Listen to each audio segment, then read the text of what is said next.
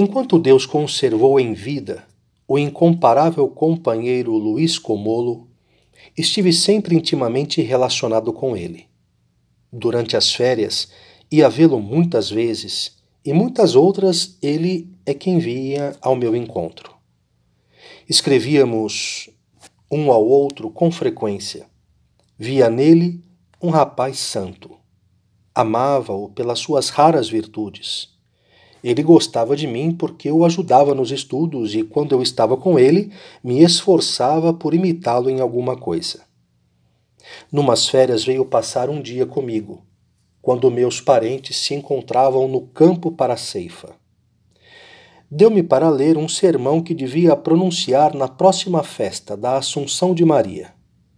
Depois recitou-o, acompanhando as palavras com gestos. Após algumas horas de agradável entretenimento, percebemos que era hora do almoço. Estávamos sós em casa. O que fazer?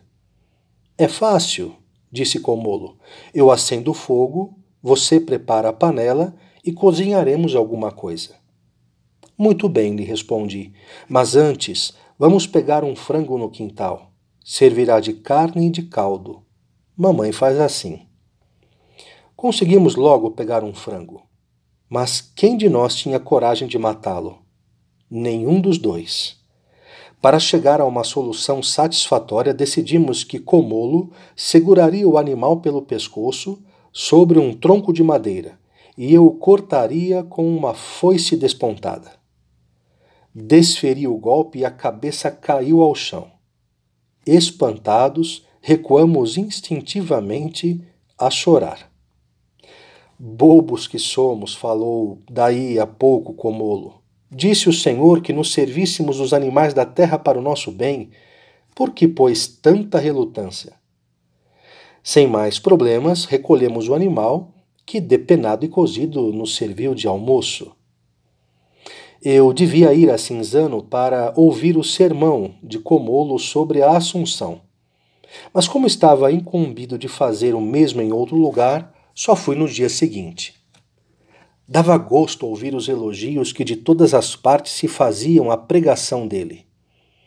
Aquele dia, 16 de agosto, era a festa de São Roque, que se costuma chamar Dia da Panela ou da Cozinha, porque os parentes e os amigos costumam aproveitar para convidarem-se reciprocamente para almoçar e se distrair com algum entretenimento público.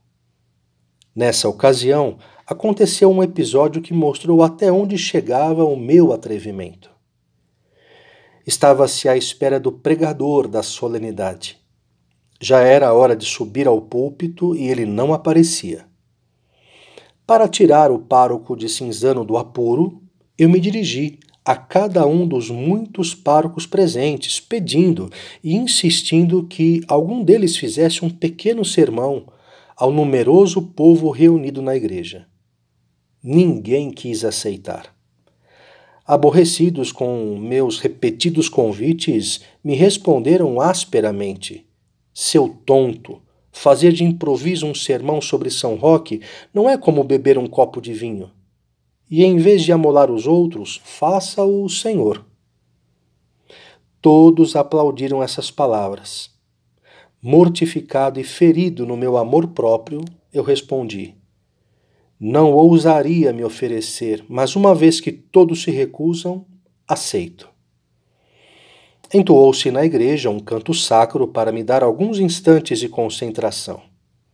Depois de recordar a vida do santo que eu já havia lido, subi ao púlpito fiz um sermão que sempre me disseram ter sido o melhor de quantos houvesse feito antes e depois.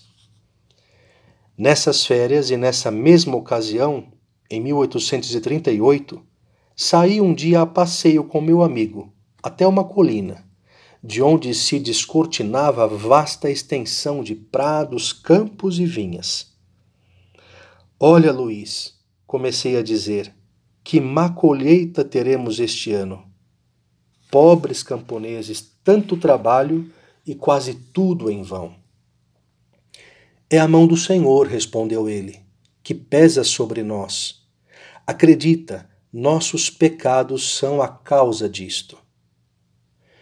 No ano que vem, espero que o Senhor nos dará frutos mais abundantes, lhe disse. E ele respondeu: Também espero, e será bom para os que puderem aproveitá-los. Vamos lá, deixemos de lado ideias tristes, eu lhe disse.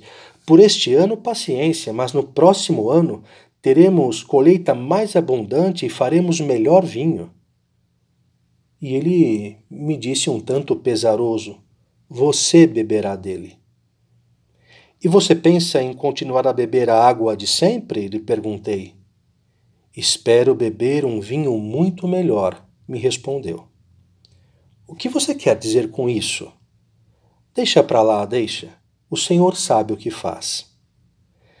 Insisti, lhe perguntando: Não pergunto isso, pergunto o que você quer dizer com essas palavras: Espero beber um vinho melhor.